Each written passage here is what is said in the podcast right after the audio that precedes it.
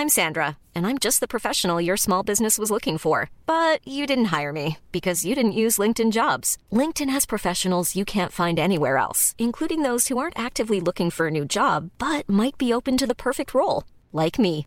In a given month, over 70% of LinkedIn users don't visit other leading job sites. So if you're not looking on LinkedIn, you'll miss out on great candidates like Sandra. Start hiring professionals like a professional. Post your free job on linkedin.com/people today. Avant votre épisode de Ex, je voulais vous parler de notre deuxième cerveau, le ventre. Et c'est pas moi qui vais vous apprendre que le ventre est un pilier de notre santé et qu'il régule à la fois notre peau, notre énergie, notre poids ou notre humeur. Mais c'est peut-être moi qui vais vous apprendre l'existence de Dijo, notre sponsor, qui propose des compléments alimentaires pour aider nos ventres à fonctionner un peu mieux. Dijo, c'est une marque française créée par deux amis d'enfance, Anouk et Lisa, et c'est la première entreprise dédiée au bien-être du ventre. C'est aussi une gamme complète de probiotiques et autres compléments fabriqués en France. Ça aussi, c'est important, surtout quand il s'agit de produits vivants, parce que oui, les bactéries, c'est vivant. Je vous recommande d'aller voir sur leur site dijo.fr, D-I-J-O. Vous y trouverez un test pour faire le point sur la santé de votre ventre. Et du 13 au 26 mai, vous bénéficierez de moins 20% sur les packs. Après, vous pourrez avoir des papillons dans le ventre. Mais en attendant, il est temps de retrouver une nouvelle histoire d'amour extraordinaire. Bonjour, je suis Agathe Le Caron. Bienvenue dans Ex, le podcast qui vous parle d'amour au travers d'histoires toujours extraordinaires. Quand tout va mal, quand tout est difficile, la question, c'est finalement pas vais-je m'en sortir, mais plutôt quand? Vais-je m'en sortir? Si on vous donnait une date, même lointaine, ça irait mieux, non? Stéphanie a toujours eu confiance. Malheureusement en son premier compagnon, confiance en elle et confiance ensuite en l'amour. Stéphanie a eu confiance dans la vie et elle va vous prouver qu'elle a eu raison.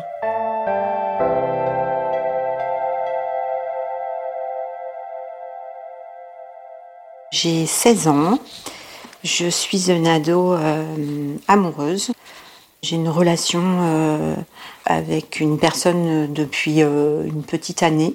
Ça se passe euh, à peu près bien et euh, je sens que ça devient sérieux malgré les mises en garde de, mes amis et euh, par la suite euh, les réticences de mes parents. Je persiste.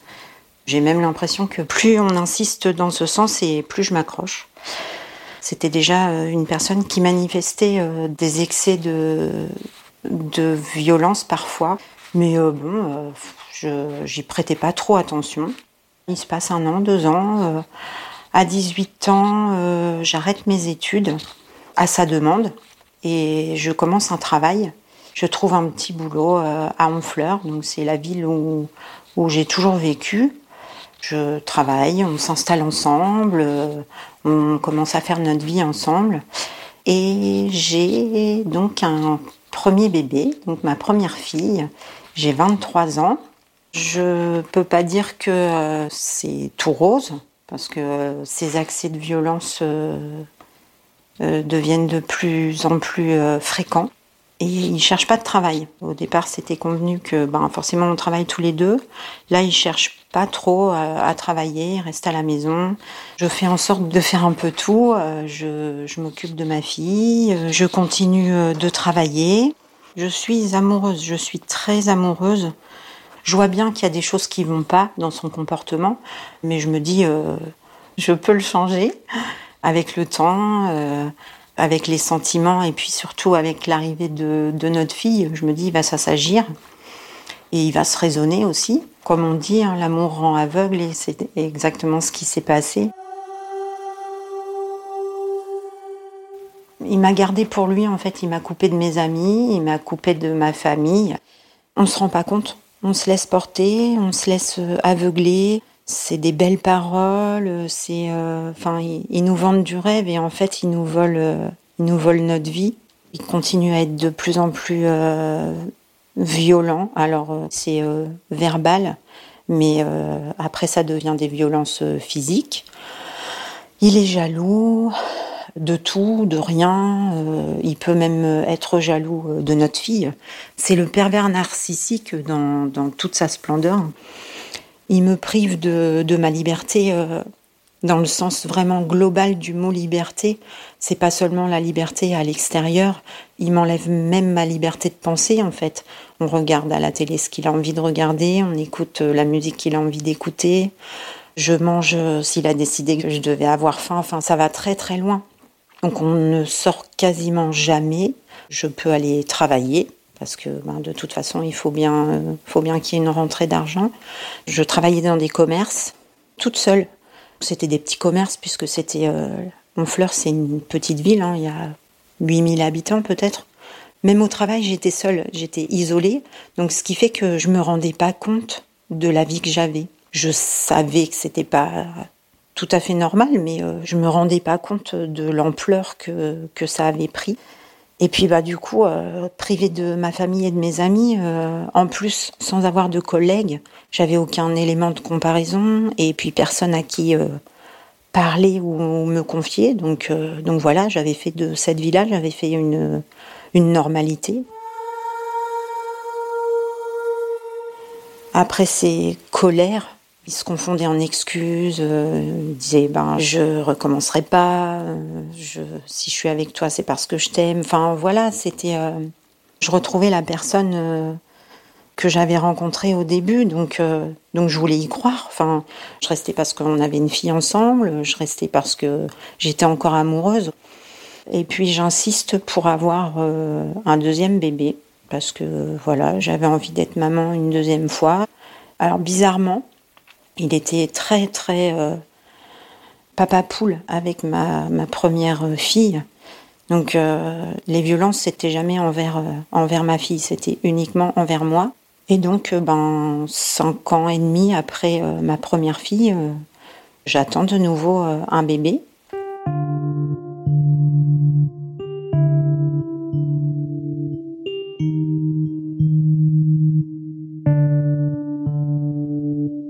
Petit à petit, c'est euh, l'alcool qui s'est introduit à la maison.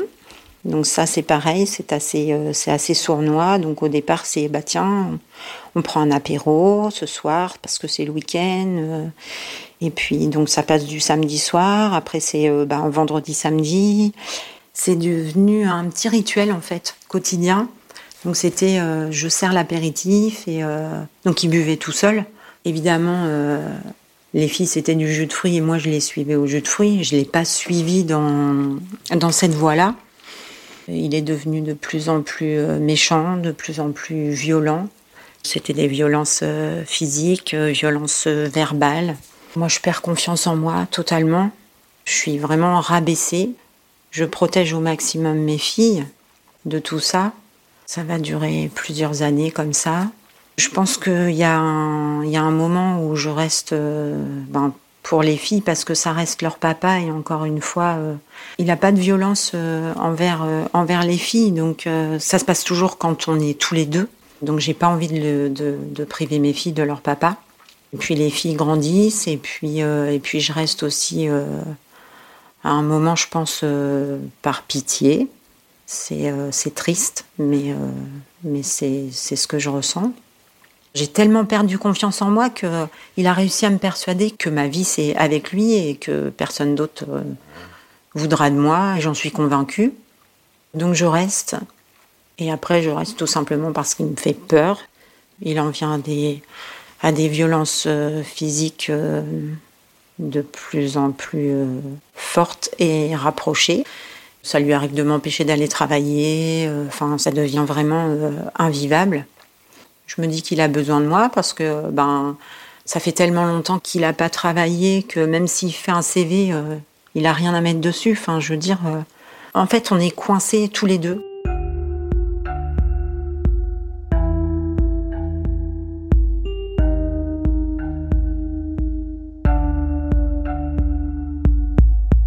Je suis vendeuse dans une boutique de chaussures. Il ferme le magasin.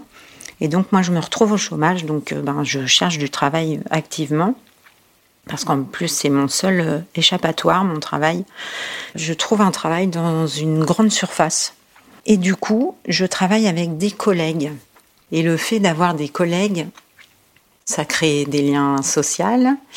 Même si je le savais déjà, je me rends compte que bah, ma vie, c'est vraiment pas une vie normale et que je, surtout, je fais pas une vie euh, normale à mes filles non plus. Donc ça va être un premier déclic. Et hum, mes filles euh, grandissent aussi. Quand on fait les courses euh, toutes les trois, elles me disent on a l'impression d'avoir une deuxième maman. C'est pas la même. Quand tu franchis la porte, t'es t'es plus la même que, que quand t'es à la maison. Ça fait son chemin dans ma tête et un jour, je me dis, ben, faut que je parte. Autant il m'a fallu 23 euh, ans pour réagir. Mais euh, le jour où j'ai dit euh, je pars, eh bien, c'était ferme et définitif. J'ai, je suis pas revenue en arrière. J'avais pris ma décision. Je sais pas, je sais pas pourquoi, je sais pas comment. Je sais que mes patrons m'ont un peu poussé aussi parce que ben ils voyaient bien enfin je, ça m'arrivait d'arriver au travail avec des marques ils m'ont un peu poussé à, à, me bouger en me disant si vous le faites pas pour vous faites-le pour vos filles et donc euh, donc voilà j'ai pris ma décision et, euh, et j'ai dit ben c'est terminé ça a été compliqué. Ben, je l'ai tellement dit deux fois que, que j'allais partir sans, sans jamais rien faire qu'au départ, il n'a il a pas cru. Ben, quand il a vu que je faisais des démarches et que je revenais pas en arrière, euh, eh ben, il a bien fini par y croire. Ça a été ultra compliqué parce qu'on se, on se débarrasse pas d'un pervers euh, narcissique euh, du jour au lendemain. Même une fois séparés, même une fois qu'on n'habitait plus sous le même toit, et c'est pas parce que moi je, je le quitte que que je l'empêche de voir nos filles. Et du coup, il se sert des enfants pour, euh, pour continuer à avoir euh, une emprise sur, euh, ben sur moi. Donc c'est assez compliqué, mais on tient bon, que ce soit mes filles ou moi. On ne fait pas marche arrière. On en profite pour recréer des liens. Alors je profite bien sûr de ma rupture avec mon ex-mari pour reprendre contact avec, si ce n'est avec mes anciens amis, mais au moins avec ma famille. Alors forcément, c'est une étape euh, un peu compliquée. Voilà, il s'est passé 15 ans et j'ai ma plus jeune fille qui ne connaît euh, ni son papy, ni sa mamie, ni mes deux frères, ni, euh, ni ses cousines. ma plus grande a un vague souvenir, mais voilà, elle était très jeune. Ça reste forcément une expérience positive, mais, mais c'est très déconcertant. On a un repas de famille, par exemple, a l'impression d'être avec euh, des étrangers, donc euh, on ressent toutes les trois la même chose, même si euh, toute ma famille fait tout pour, pour nous mettre à l'aise et, et nous, nous donne tout de suite la place qu'on aurait dû toujours avoir. Ils sont tellement heureux, enfin, mes parents n'attendaient que ça, que j'ouvre enfin les yeux et que je me sépare. Et on est vraiment accueillis à bras ouverts, hein, comme si on, s'était jamais quitté. Enfin, c'est vraiment une période de, reconstruction euh, totale, de découverte.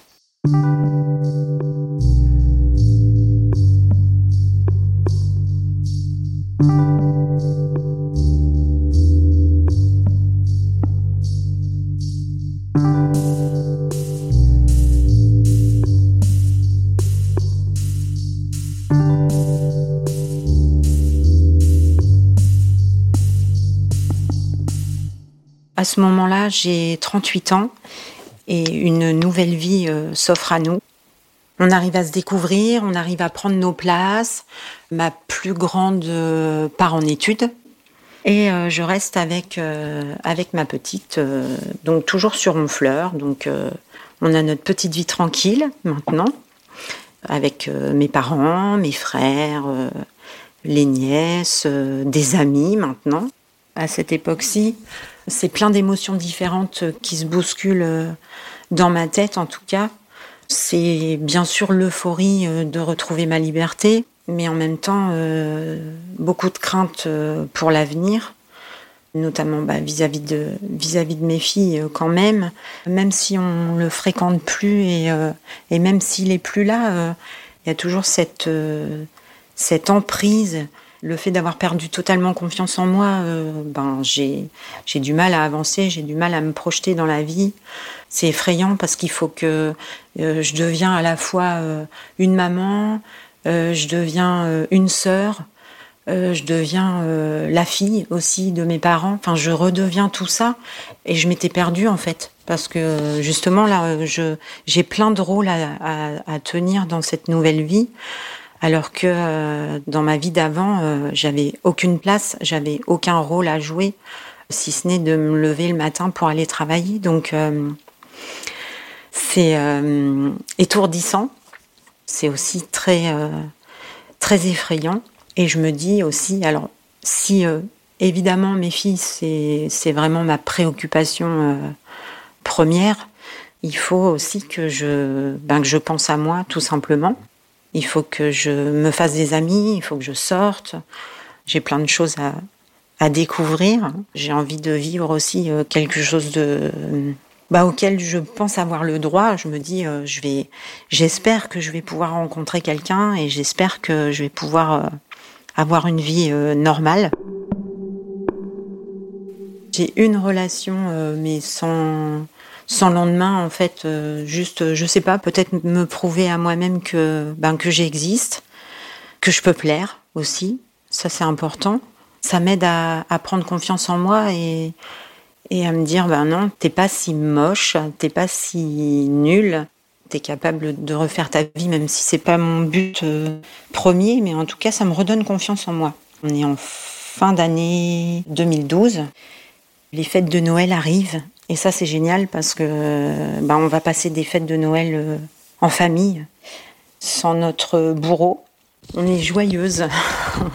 on se dit qu'on va enfin passer euh, des fêtes euh, comme tout le monde. Et moi, je, je me découvre une petite grosseur sur le sein. Je me dis que je vais quand même m'en occuper et prendre rendez-vous.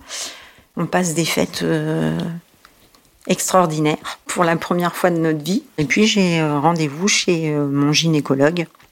Il me dit bon, pas d'inquiétude, euh, il y a bien une petite grosseur, mais c'est certainement, comme souvent, un petit kyste. Par précaution, je vous envoie faire une mammographie et puis bah, s'il y a besoin, pour vous rassurer, on fera le nécessaire pour la retirer. Donc voilà, j'y vais la fleur au fusil. Hein, les résultats tombent. C'est pas un kyste, mais une cellule certainement cancéreuse.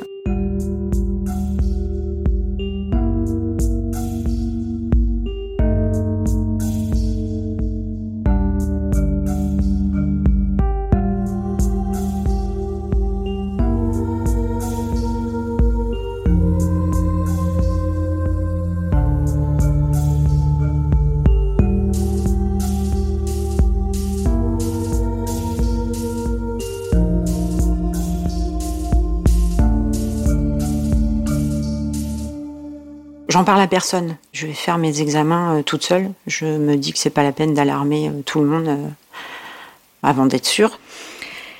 Et ben effectivement, le jour, le jour où j'apprends le résultat, le ciel me tombe sur la tête. D'abord, j'y crois pas. Quand on prononce le mot cancer, tout s'écroule. Je, je démarre à peine une nouvelle vie je quitte un enfer et j'ouvre une deuxième porte et c'est de nouveau, euh, de nouveau l'enfer. Je suis triste, je suis en colère surtout. En colère, je me demande, je me dis euh, pourquoi? Pourquoi moi J'ai vraiment, mais vraiment pas mérité ça? C'est plein de larmes. Il faut que je trouve les bons mots pour annoncer ça euh, à mes enfants. C'est à mes filles que je pense en premier. Enfin voilà, je suis en colère après la vie. Et je me dis, euh, ben, on n'a pas le droit, on n'a pas le droit de me prendre ma vie maintenant qu'elle peut être meilleure. Une fois que j'ai repris mes esprits, ben, je me suis dit de toute façon, il euh, n'y a pas d'autre solution. Mes filles, elles n'ont plus que moi, et j'ai toute la vie devant moi. C'est un peu comme si euh, c'était moi qui décidais. Je me suis dit, si tu veux guérir, eh ben, tu guériras. Comme le jour où tu as décidé de partir, t'es parti. Et je me suis pas donné le choix, en fait.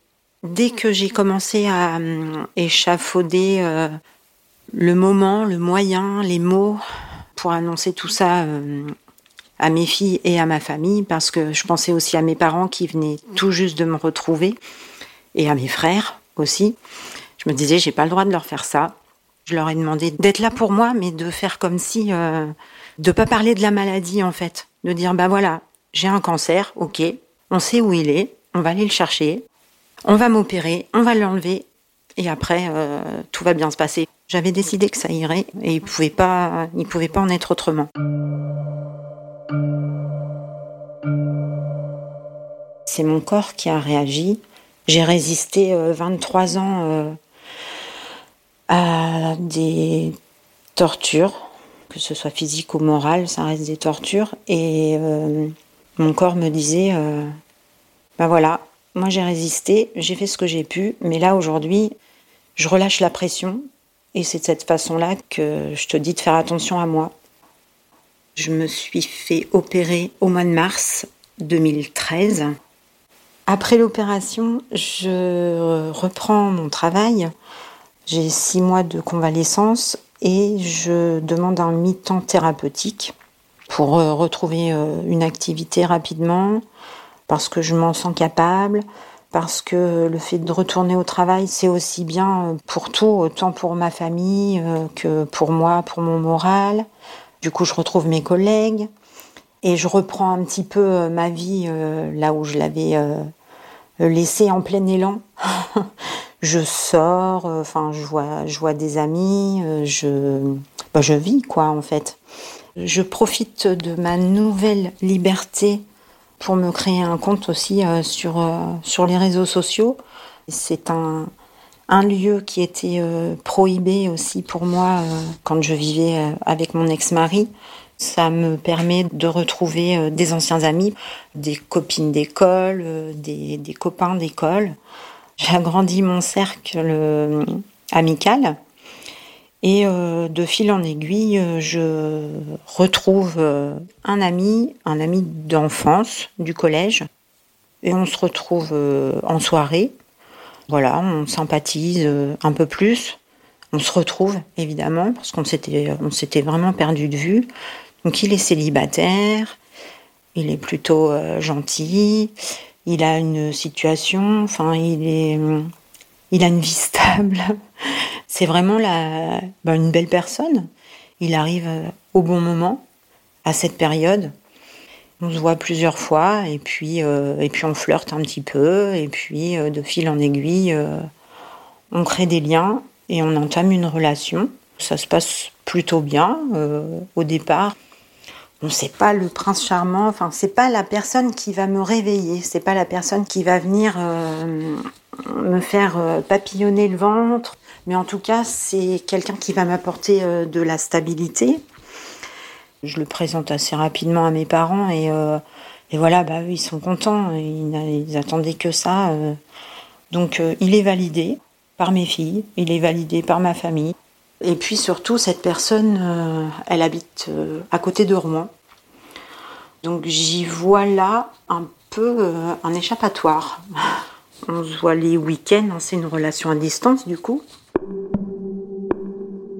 Comme ça se passe bien, au bout d'un an et demi, bon bah voilà, je dis il faut prendre une décision. J'ai pas de temps à perdre. Surtout j'ai envie de partir d'Honfleur vivre à côté d'une grande ville, enfin, ça serait vraiment euh, le rêve.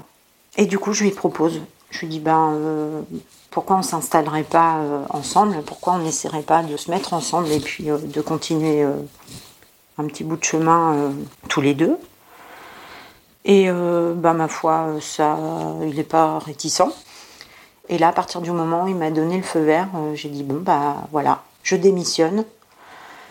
Je rends mon appartement, en même temps, c'était le bon moment euh, pour euh, ma plus jeune fille parce qu'elle rentrait au lycée, donc en, seconde. C'était le bon moment pour partir.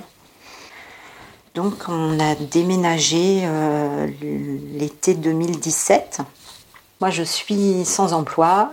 ma fille fait son entrée au lycée. Et je me donne pour objectif le bien-être de ma fille en premier. C'est-à-dire je voulais qu'elle prenne ses marques C'était une nouvelle vie, une nouvelle ville, une nouvelle maison, des nouveaux amis. Enfin, c'était vraiment tout nouveau pour elle. Donc, mon souhait, en premier lieu, c'était qu'elle se sente bien. Elle se fait des amis rapidement. Et ensuite, je peux me lancer à la recherche d'un travail. J'ai aucune crainte à ce niveau-là. J'ai un CV euh, quand même assez, euh, conséquent.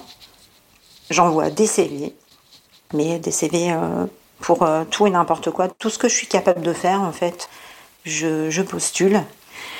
Ben, les premiers à me contacter, c'est une plateforme téléphonique. À ce moment-là, je déteste parler au téléphone. C'est c'est pas une phobie, mais pas loin. Je vais sortir de ma zone de, confort, mais, mais pas grave et je me rends à mon entretien. Deux jours après, on m'appelle et on me donne ce job. Je vais travailler sur une plateforme téléphonique. Je suis chargée de récolter des dons pour des associations.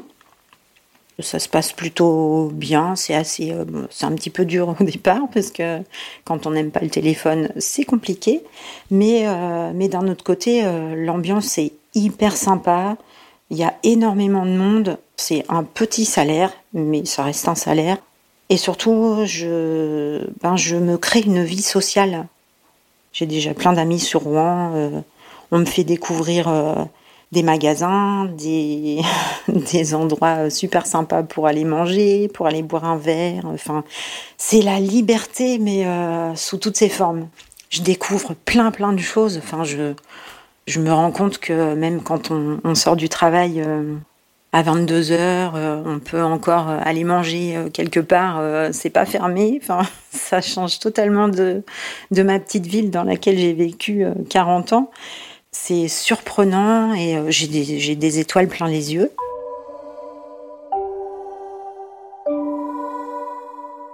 Je m'installe avec, avec mon compagnon. Il reste euh, toujours très, gentil, euh, mais bah, je sais pas, il se passe rien en fait. Voilà, il n'y a, a rien qui se réveille en moi. Y a... J'ai pas envie de faire de projet euh, sur le long terme parce que je me rends compte que ben, la première impression que j'ai eue, c'est-à-dire que c'était pas mon prince charmant, c'était l'homme du moment, mais c'était pas l'homme de ma vie. Je suis assez transparente sur mes sentiments, parce que j'accorde un, minimum de respect euh, à cette personne, donc euh, je veux pas lui faire croire non plus et je veux pas lui faire perdre son temps, parce que si, si moi j'ai pas de temps à perdre, euh, lui non plus, je mets fin assez vite à notre relation, sauf que j'ai pas d'argent de côté, j'ai un tout petit salaire, donc moi je continue à vivre chez lui avec ma fille. On n'est pas des ennemis non plus. On, on cohabite, ça se passe bien.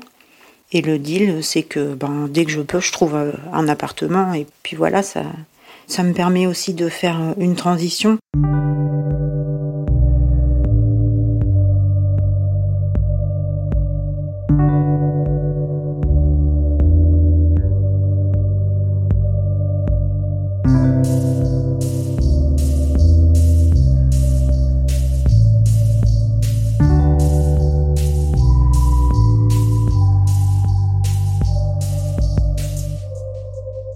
Je travaille euh, donc sur ma plateforme euh, téléphonique. On est en début 2018 et j'ai beaucoup de, temps libre euh, sur mes pauses déjeuner puisque j'ai beaucoup de routes aller-retour. Donc je reste déjeuner sur place. Je déjeune toujours avec plus ou moins avec les mêmes collègues. On est un petit cercle d'amis. Et un jour, un midi, il y a deux personnes qui viennent s'installer euh, à notre table, euh, deux personnes qu'on n'avait euh, jamais vues jusqu'ici parce que c'est une entreprise qui est assez grande, il y a plusieurs, il y a plusieurs étages, on croise énormément de monde. on se croise sans vraiment, sans se parler, sans forcément se reconnaître non plus. Et là, il y a un jeune homme qui vient s'installer et déjeuner en face de moi. Et, ben, il se passe un truc ce jour-là. Alors, euh, je, je ne sais pas quoi. On entame une conversation. euh, bonjour. euh, tiens, je t'ai jamais vu ici. ben, moi, c'est Stéphanie. ah ben, moi, c'est Victor. Ok. Comment t'es arrivé là Qu'est-ce que tu fais d'autre dans la vie? Enfin, vraiment, ça a été, ça a été hyper fluide. J'ai- j'avais l'impression que je, re- je retrouvais un, copain euh, que j'avais perdu de vue peut-être ou euh, enfin je sais pas. Ça s'est passé euh, hyper rapidement. On a sympathisé hyper vite. Je passe tout de suite sur ses centres d'intérêt s'il a des passions et il me parle de musique il me dit qu'il a un groupe, euh, qu'il joue de la guitare. euh. Là, j'en profite, je dis Waouh, de la guitare, mais euh, j'ai toujours rêvé de, de jouer d'un instrument. euh, je voulais jouer soit de la batterie, soit de la guitare. Il me dit Ben, pourquoi tu le fais pas?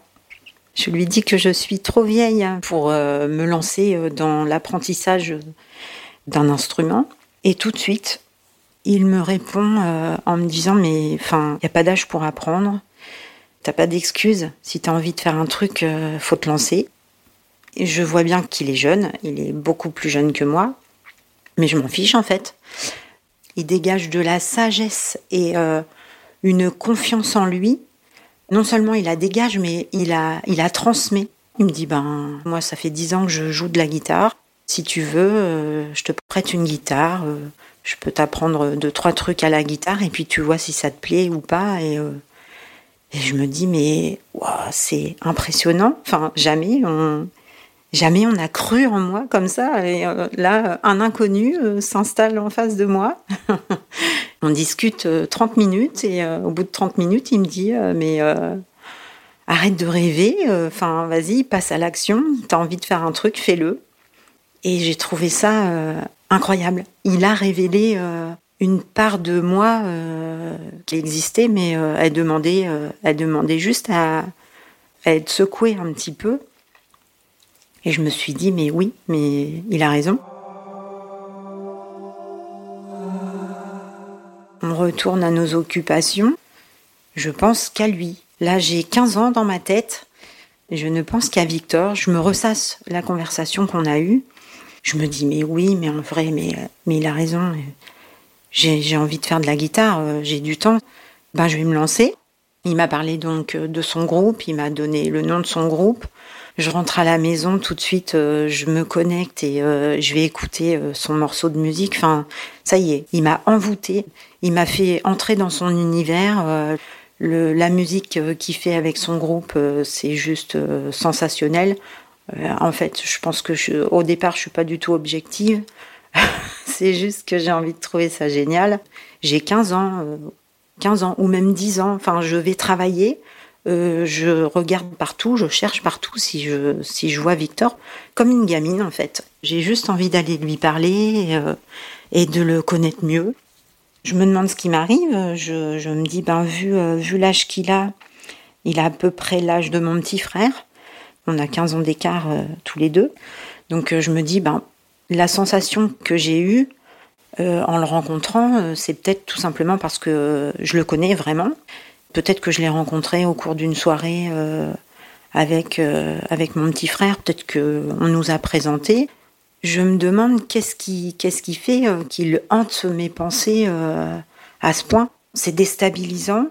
Je crois que à la minute, à la seconde où nos regards se sont croisés, je suis, je suis tombée amoureuse de lui en fait. À dire comme ça, euh, ça paraît euh, improbable et surtout avec notre différence d'âge. L'âge, c'est un chiffre euh, qu'on met euh, à notre état physique, mais euh, je crois que ce jour-là, euh, c'est nos deux âmes qui se sont rencontrées et les âmes, elles n'ont pas d'âge et elles se sont pas posées de questions. Je pense que voilà, ça s'est fait comme ça. euh, J'ai rencontré euh, mon âme sœur. Ça m'a envoyé tous les signaux, ça a allumé tous les signaux en disant celui que tu mérites, il est là. Ne le cherche plus, il est là. Tout ce que tu as traversé, ok, c'était dur, mais on t'a fait traverser tout ça pour que ce jour-là, tu sois là, à ce moment-là, et vous étiez fait pour vous rencontrer. Je me dis, si tu le recroises, tu lui demandes son numéro de téléphone, ça paraît un peu fou, mais j'ai pas de temps à perdre. Et vu que tous les signaux sont allumés, je peux pas le laisser filer. c'est pas possible. Sauf que ben je je le recroise pas. Mais il m'a quand même laissé un indice, c'est que euh, quand il m'a parlé de son groupe, il m'a dit que son groupe était formé de trois personnes et euh, il y a une, une personne parmi les trois qui est euh, mon responsable. Donc euh, j'y recours euh, une nouvelle fois aux réseaux sociaux. Je demande Kevin en ami, donc il accepte et de, de, ce fait je fais un peu je fais un peu ma détective privée. J'arrive à contacter ce fameux Victor. Donc je lui envoie un message tout simplement. Je lui dis hé salut c'est Stéphanie, euh, tu sais, euh, enfin je précise au cas où il aurait, euh, où il aurait oublié notre rencontre assez brève.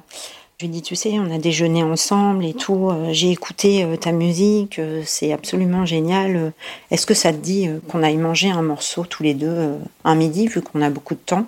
J'envoie le message et j'attends la réponse. Et il me dit, bah écoute, ouais, pourquoi pas ah bah c'est cool, enfin, c'est déjà je trouve ça super sympa euh, que tu sois allé euh, écouter notre morceau euh, de notre groupe. je, vois que ça t'a vraiment intéressé et que c'est hyper touchant. Sur le moment, quand même, je me dis c'est un peu c'est un peu gonflé parce que il est quand même relativement jeune par rapport à moi, donc je m'assure un peu que qu'ils prennent pas ça pour un pour un rencard et je lui dis ouais, t'inquiète, hein, c'est pas un rencard, on, mange ensemble, on discute, ça va être ça va être plus fun que la dernière fois, on aura un peu plus de temps. Et euh, il me dit bah ok. J'ai dit par contre je connais pas du tout euh, Rouen, donc euh, je te laisse choisir le resto entre guillemets parce que on voulait plutôt manger un truc rapide. J'étais dans la séduction, mais je voulais pas tricher en fait. Voilà, c'est ça le truc. Et du coup j'ai dit hamburger, frites ça me, ça m'ira très bien. Et du coup, deux, trois jours après, on, se retrouve à manger ensemble. Je m'apprête euh, et forcément, il, vient me chercher et il pleut des cordes. On arrive euh, pour manger, on est, euh, on est trempé, j'ai plus, enfin, je ressemble plus à rien, mais, mais c'est pas grave parce que ben ça, ça nous a fait rire au cours de, de, ce, de ce petit euh, rendez-vous. On parle de tout, on parle de rien. Euh, il y a des blancs, même parfois, et euh, c'est, c'est même pas gênant. On est nous-mêmes et il n'y a aucune gêne. Tout est fluide et on a l'impression que on se connaît déjà presque par cœur. On, a, enfin, on se rend compte qu'on a énormément de, de, points en commun. On adore le cinéma. Ça, c'est vraiment un, truc à nous il va m'emmener tout de suite euh, dans, son univers, il va me parler euh, de musique. Alors moi je connais absolument pas, mais je, encore une fois, je suis curieuse, curieuse de tout, mais vraiment tout. J'ai soif, j'ai soif de tout. Je veux, je veux tout connaître, je veux tout savoir. Euh, je, enfin, je recule devant rien. Ben, je pense que c'est ça aussi qui, qui lui plaît chez moi, c'est que je suis partante pour tout. Euh, j'écoute tout ce dont il me parle avec enthousiasme en fait. Je fais pas semblant et, ça doit se voir et ça doit se, ressentir. Donc ce rendez-vous, il se passe merveilleusement bien. On a quand même une coupure de trois heures, mais euh, heures, euh, on a l'impression que qu'il s'est passé 15 minutes. C'est déjà l'heure de retourner, de retourner sur notre lieu de travail. Et là, à peine on se quitte, il me manque déjà. J'attrape mon portable et euh, je commence à écrire un message.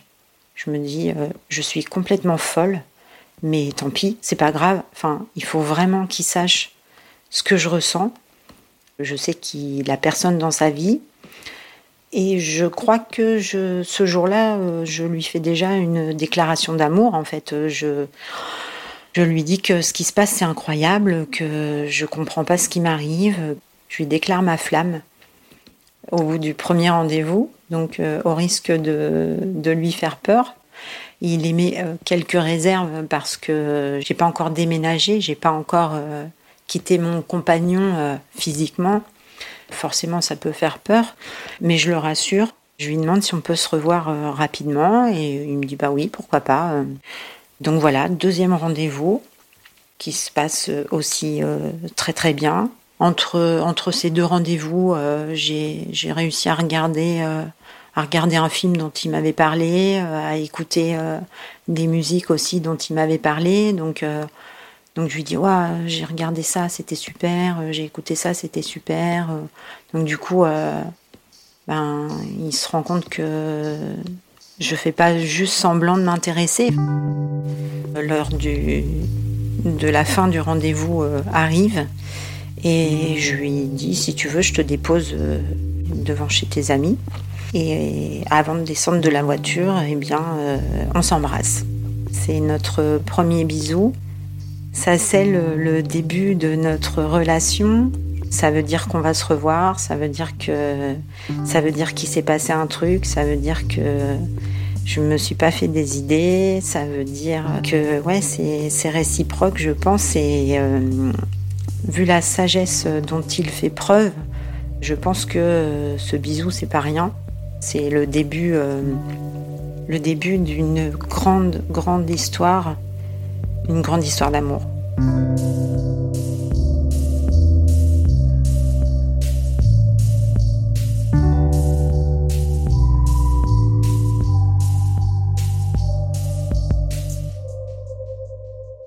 Je rentre euh, chez moi. Je ne sais pas encore euh, jusqu'où ça va nous mener, mais, mais j'ai la conviction que voilà, il, il s'est passé quelque chose. Il a 26 ans. Il vit chez sa maman. Tout comme moi, euh, son, son, contrat euh, touche à sa fin. Donc on va se retrouver euh, tous les deux à la recherche d'un emploi. J'ai entendu parler à Pôle Emploi d'un projet. c'est une maroquinerie qui recherche des artisans. Je me rends à une présentation. Il y a des, artisans qui sont présents. Donc euh, c'est une maison euh, de grand luxe. J'ai un déclic, encore une fois, de ce métier. C'est pas quelque chose auquel je pensais, mais vraiment c'est une révélation. C'est plein de couleurs, c'est plein de matières, euh, et puis et puis les artisans nous parlent de leur métier avec tellement de passion. J'ai envie de d'avoir un métier de passion. J'ai envie de, de créer avec mes mains. Peut-être que la phrase de Victor, euh, quand il me parlait de guitare, eh bien, euh, elle résonne euh, à ce moment-là aussi en disant mais bah, t'as envie de as envie de faire ça, ça te plaît, t'as des étoiles dans les yeux, bah fais-toi confiance et bah, tente ta chance. Après tu verras bien, mais au moins laisse ton nom, inscris-toi, passe les tests et puis advienne que pourra. Donc je m'inscris. C'est un peu un challenge aussi il faut retourner à l'école, il faut passer un CAP, mais je me sens prête en fait. J'ai confiance en moi et je fonce. Les tests s'enchaînent euh, assez rapidement. Je passe le premier test, je suis retenue, donc euh, le deuxième test, et je suis retenue. Et là, je suis hyper contente, je suis hyper fière de moi. Je me dis que j'ai bien fait. le dernier test, c'est deux entretiens euh, à la fin avec euh, deux fois deux personnes. Je mens pas, je suis moi, je pars de zéro, je suis totalement honnête et je pense que ça a payé parce que j'ai été retenue euh, pour cette formation. Et pendant toute, toute cette période où j'ai passé les tests, je continue à voir Victor qui de son côté recherche un emploi aussi. Pour l'instant, je lui parle pas de, forcément de cette formation.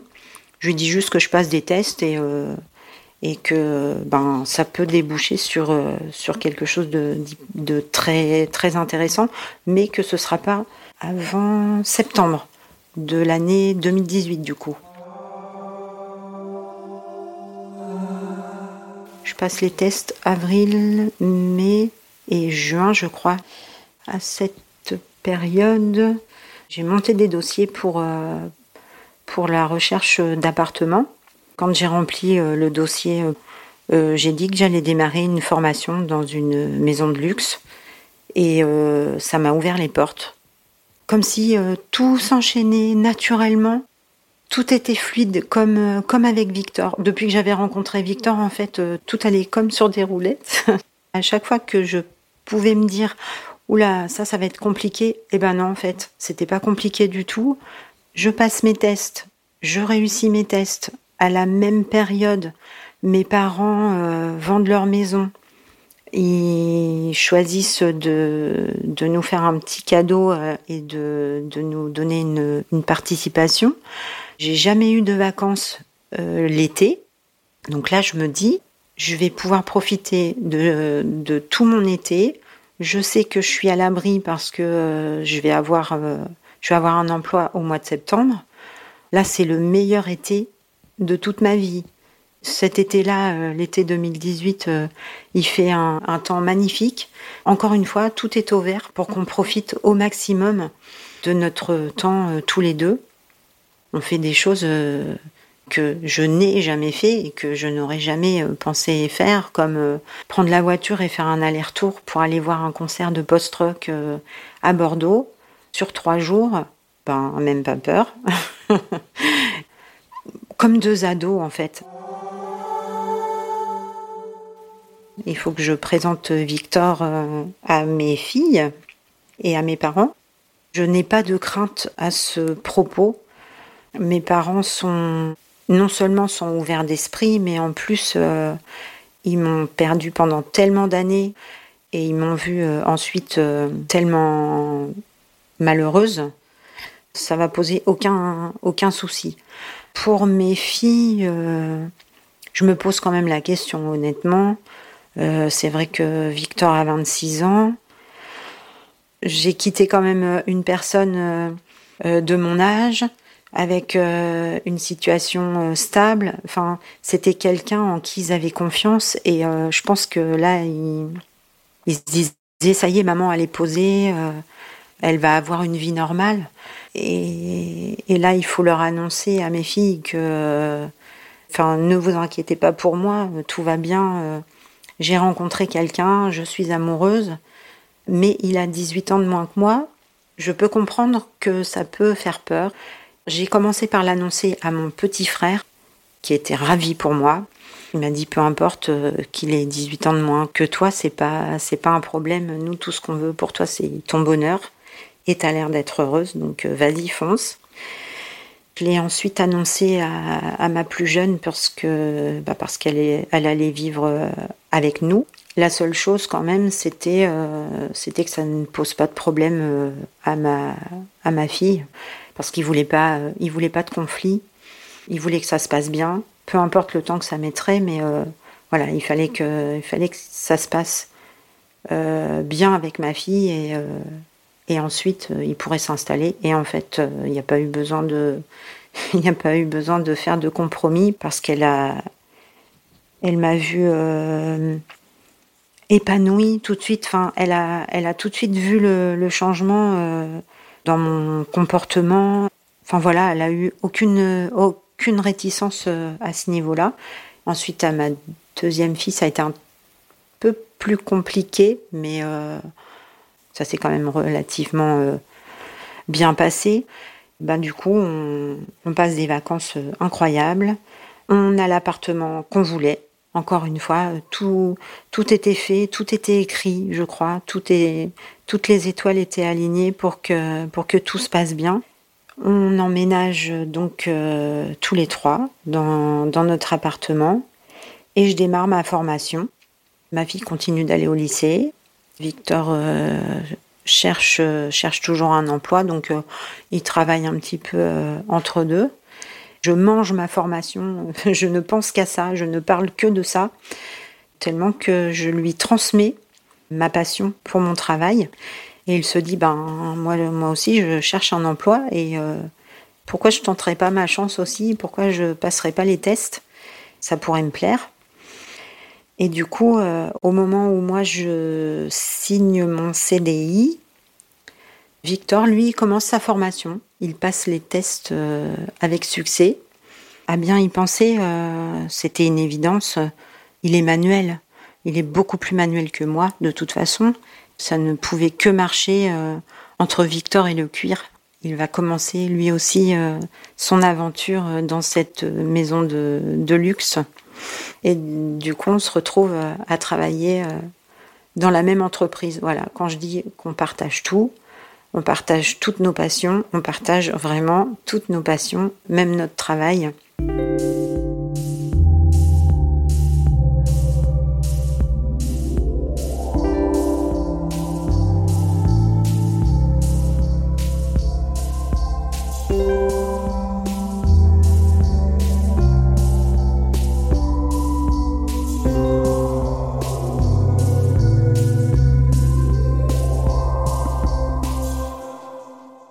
Ça fait maintenant quatre ans que nous vivons euh, un long fleuve tranquille. Moi, je, vis dans un, bonheur euh, total, absolu et quotidien. Quand j'ai rencontré Victor, euh, je me suis rencontrée moi-même aussi. Il a fait de moi une personne meilleure. En fait, elle était là, elle a toujours été là. Euh, sauf que sauf qu'elle dormait. Il est euh, il est sage là où moi je suis euh, complètement explosive et ça apporte un, bon équilibre à notre couple. La différence d'âge, on la ressent pas, on n'en parle jamais ou quasiment jamais. Au-delà de la personne, c'est une relation que j'aurais jamais pu imaginer, même si on, même si on m'avait dit tu rêves de quoi, jamais j'aurais pu rêver d'une d'une relation euh, aussi parfaite que celle-ci. Depuis que j'ai rencontré Victor, euh, j'ai réalisé que que j'étais une belle personne et je m'aime. Et ça, ça, ça n'a pas de prix. J'ai attendu 45 ans pour rencontrer euh, la bonne personne 45 ans pour faire connaissance euh, avec moi-même. Et vraiment, j'ai envie, ouais, j'ai envie d'envoyer un message d'espoir à toutes les personnes qui pourraient euh, douter d'elles-mêmes et douter de la vie. La vie, elle est, elle est trop courte pour être petite. Donc vraiment, si vous avez des rêves, il faut les vivre.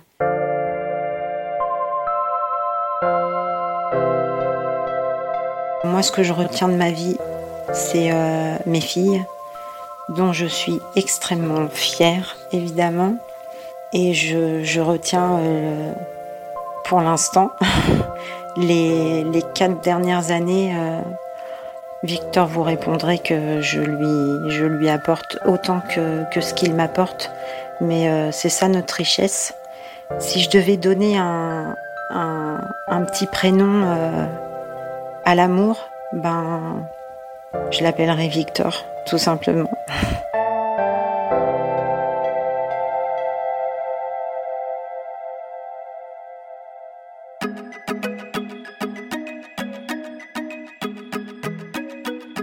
Merci à Clémentine Delagrange qui a réalisé cet épisode, à Isabelle Field qui l'a monté et à Alexandre Ferreira qui l'a mis en musique. Si vous l'avez aimé, surtout n'oubliez pas, mettez-nous des étoiles et des commentaires. Merci beaucoup.